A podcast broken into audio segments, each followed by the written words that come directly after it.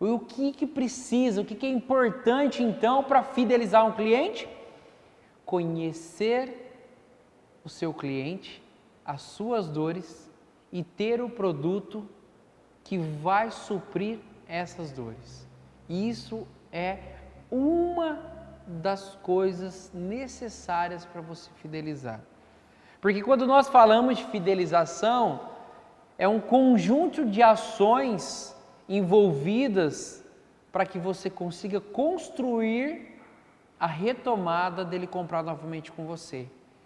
Mas se for para me dar uma dica especial para você sobre questão de fidelização é tenha um produto que vá criar uma boa experiência, que vai suprir as dores do seu cliente.